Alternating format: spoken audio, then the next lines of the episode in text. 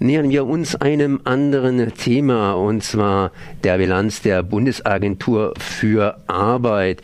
Die hat eine entsprechende ja, Presseerklärung rausgegeben, die sehr, sehr positiv klingt und zwar rechnerisch ausgeglichen, aber große Disparitäten. Rechnerisch ausgeglichen, na, das klingt nach Zahlen und Disparitäten ist so ein gewisses Fremdwort. Da habe ich mir Hilfe äh, geholt und zwar Gerd Bosbach, Statistikprofessor und Herausgeber des Buches Lügen mit Zahlen. Zuerst mal guten Morgen. Ja, guten Morgen nach Freiburg. Tja, das heißt, äh, eine Erklärung wird erwartet. Gut, ähm, ich war also auch sehr verwundert, weil ich äh, gehört habe, dass viele Jugendliche noch unversorgt sind mit Ausbildungsstellen und habe dann natürlich etwas tiefer in die Pressemitteilung reingeguckt und ähm, also ich war schockiert, muss ich ehrlich sagen. Also unter der Überschrift rechnerisch ausgeglichen, die Sie ja genannt haben, stand dann zwei Sätze später, äh, stand dann, äh, dass es nur noch wenig Ausbildungsplätze fehlen. Das wäre schon nicht rechnerisch ausgeglichen. Warum man dann die Überschrift wählt, weiß ich nicht. Und dann begann ein Versteckspiel, nämlich äh, die Zahlen, die man braucht, um zu gucken, ob rechnerisch ausgeglichen sind, standen dann nicht eng nebeneinander, sondern sie standen in ganz viele andere Zahlen eingebettet, im Text verstreut.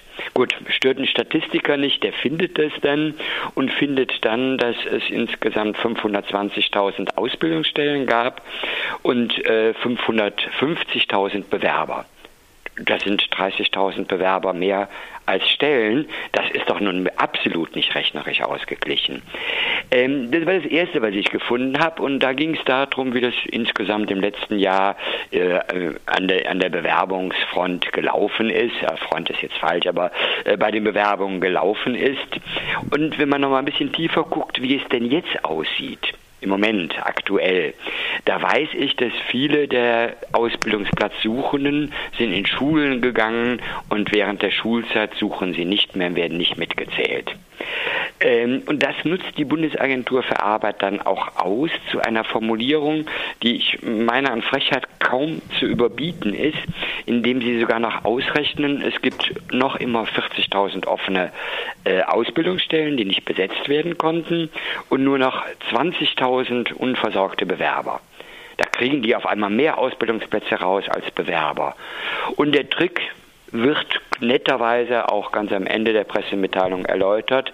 Sie haben nämlich alle Bewerber, die irgendwo äh, in eine schulische äh, Maßnahme reingegangen sind, aber weiter Bewerber sind, die haben sie einfach rausgerechnet. Und das waren dann 60.000, die sie dann Bewerber, die einen Ausbildungsplatz suchen, die haben sie einfach rausgerechnet sprachlich, sprachlogisch ähm, erlaubt, äh, indem sie einfach gesagt haben, noch unversorgte Be äh, Bewerber. Ne? Aber das ist so ein kleiner Schmankerl. Im Prinzip haben wir im Moment 40.000 offene Ausbildungsstellen und 80.000 Bewerber. Und das hat mit rechnerisch ausgeglichen nichts zu tun. Das ist meines Erachtens ein Skandal an der Jugend. Ähm, und wir reden immer über demografische Probleme, über zu wenig junge Leute. Und dann lassen wir dieses Jahr 40.000 Bewerber rein rechnerisch insgesamt, weil die Ausbildungsstellen wohl nicht so passen, 80.000 Leute auf der Straße stehen oder in irgendwelchen äh, Schulmaßnahmen bilden die nicht aus. Das ist ein Skandal. Wir reden hier über die Bilanz der Bundesagentur für Arbeit. Das heißt im Grunde genommen von einer Behörde, die sie so ein bisschen anders nennt und die klar, eigentlich klar äh, ihre Arbeit dokumentieren sollte, dass man nachschauen kann, äh, was da geleistet wird, beziehungsweise was da Sache ist. Ist natürlich auch immer wieder eine gewisse Definitionsfrage, wie man was wo definiert. Was könnte man da ganz klar besser machen? Also erstmal die Zahlen übersichtlicher darstellen, oder? Ja, als erstes muss ich sagen, da wird alles streng nach Gesetz erfasst und nach Verordnungen. Allerdings arbeiten die natürlich auch daran, dass die Verordnungen so sind, dass gute Zahlen rauskommen. Und das wird aber nicht von denen beschlossen, die Verordnungen, sondern im Regelfall vom Bundestag. Ähm, ähm, aber die Vorlagen, die Ideen kommen aus der Spitze der Bundesagentur für Arbeit, eindeutig nicht aus der Basis, sondern aus der Spitze, damit die Zahlen möglichst schön werden. Ähm, das erste, wo ich einfach anfangen würde, äh, Zahlen an sich, wenn die so äh, in, in, in Masse rübergebracht werden, versteht kein Mensch. Es geht fast immer darum, wie verbalisiere ich äh, diese Zahlen und da müsste einfach eine Ehrlichkeit hin. Und da bin ich jetzt mittlerweile, nachdem ich jetzt fünf Jahre in einer erschreckenden Art und Weise ähm, ähm, schlechte oder Falschdarstellungen gefunden habe, bin ich dafür, das wird nicht mehr unter dem Herrn Weise stattfinden können. Der Herr Weise ist ein notorischer Schönfärbner. Äh, an einigen Stellen würde ich sogar sagen, ein inhaltlicher Lügner. Formal juristisch nicht, aber ein inhaltlicher Lügner. Der wird das nicht wieder gerade biegen. Und er hat seine Behörde in der Richtung auch orientiert. Wir wollen nicht äh, die normalen Zahlen, die die Bevölkerung hat, sondern wir wollen schöne Zahlen.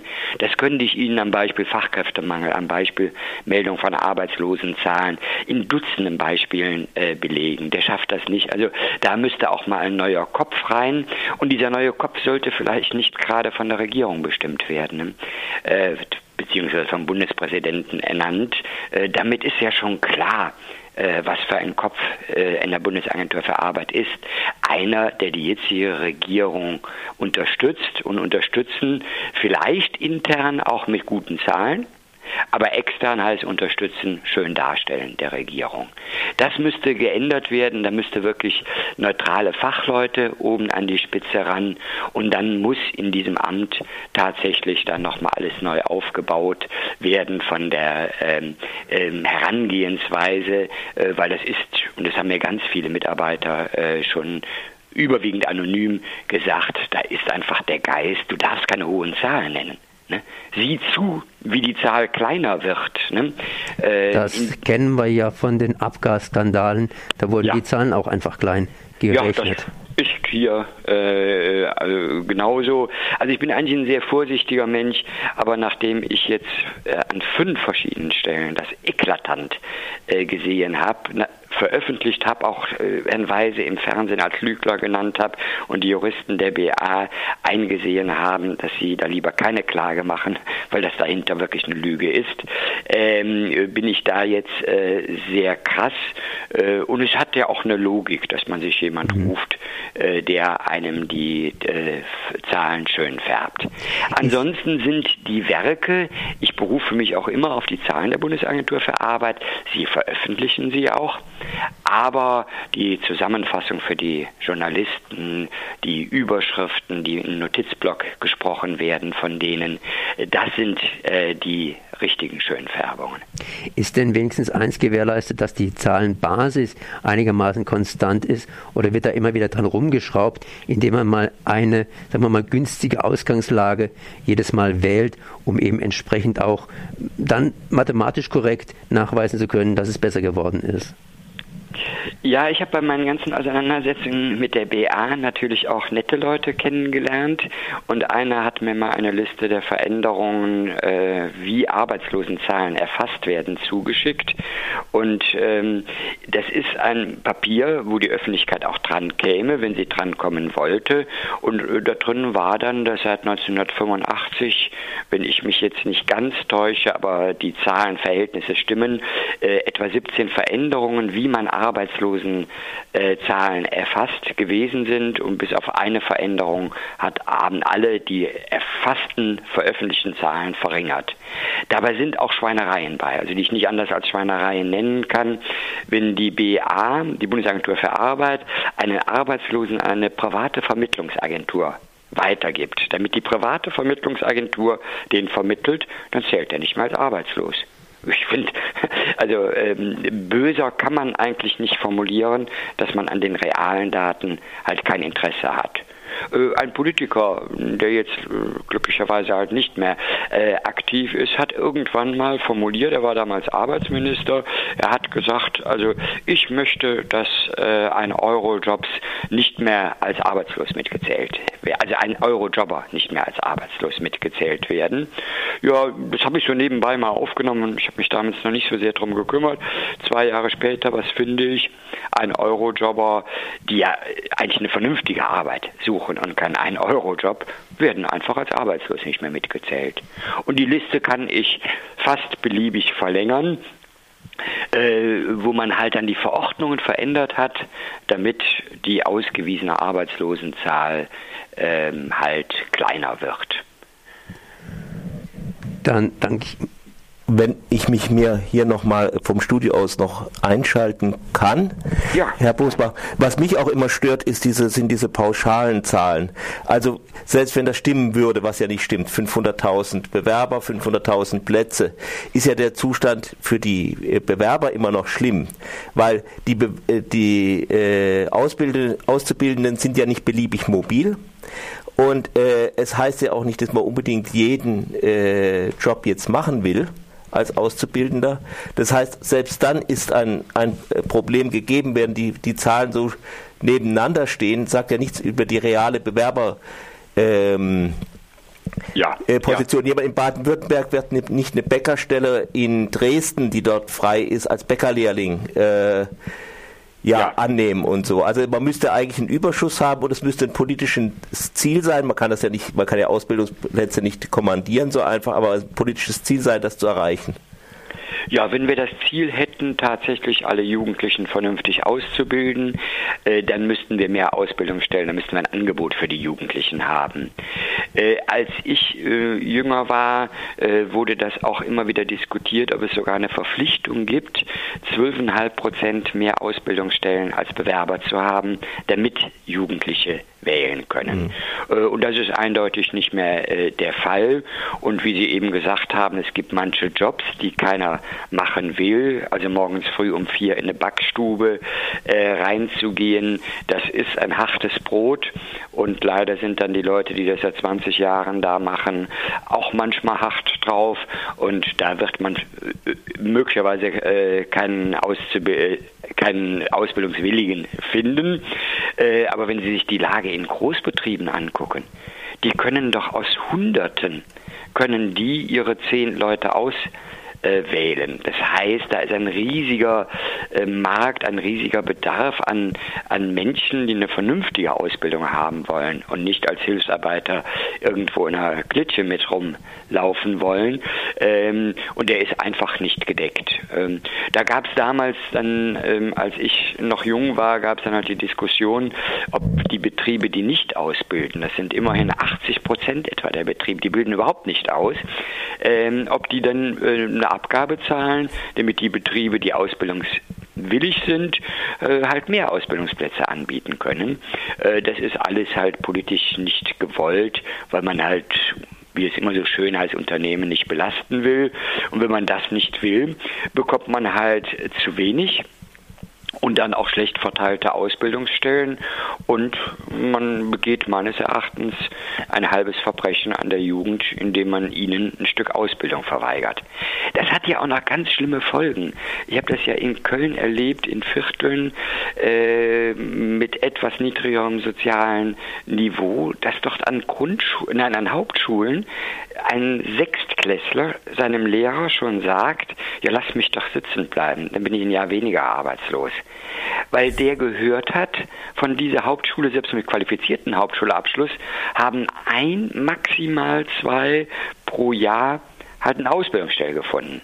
Alle anderen dürfen dann in irgendwelchen Imbissen, Kebabbuden und sonst was äh, sich ein paar Euro nebenbei verdienen.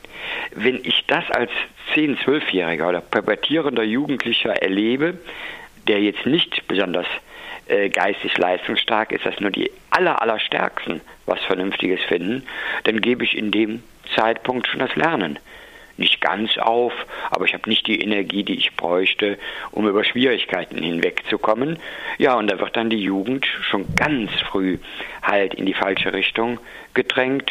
Und wenn sie dann nachher halt schlecht ausgebildet sind, weil ihnen die Motivation total fehlt, dann fällt man noch über sie her und sagt, der ist doch zu dumm, ne? der kann doch gar nicht. Ne? Ähm, also es ist für mich ein Skandal und äh, ich habe auch Angst, dass die Gesellschaft sich entsprechend ähm, völlig amerikanisiert, äh, dass es dort halt Ghettos gibt, also Ghettos jetzt nicht in Form von äh, zerfallenen Baracken, ähm, sondern von einem Viertel, wo die Leute abgehangen sind von dem schnellen Geschehen auf dem Hauptarbeitsmarkt, von den Ausbildungen abgehangen werden und das dann auch äh, leben, ausleben. Und es ist für die nicht schön und es ist auch für die anderen die äh, auch keine schöne Situation.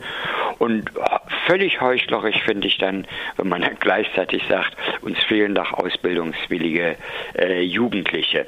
Äh, wir haben doch viel zu wenig junge Leute. Ne? Die reden doch jetzt schon wieder von einem Fachkräftemangel.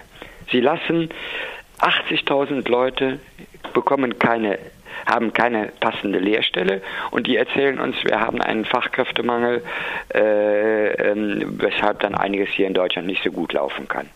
Gut. Gut, das heißt, wir gehen nochmal ganz kurz zurück auf den Anfang, sprich äh, ja Bilanz der Bundesagentur für Arbeit zum Ausbildungsjahr hier ist schlicht und ergreifend daneben und das heißt, äh, die Technik, ähm, sprich äh, die Zahlen, die Zahlen müssen verbessert werden und dazu ist praktisch erforderlich, dass ein neutraler oder zumindest mal die Opposition vielleicht mit einbezogen wird, stark einbezogen wird in den Richtlinien, wie diese Zahlen zu erstellen sind. Ja, das haben Sie gut zusammengefasst. Dann danke ich mal Gerd Bosbach für diese Ausführungen, Professor für Statistik und Verfasser des Buches Lügen mit Zahlen. Merci.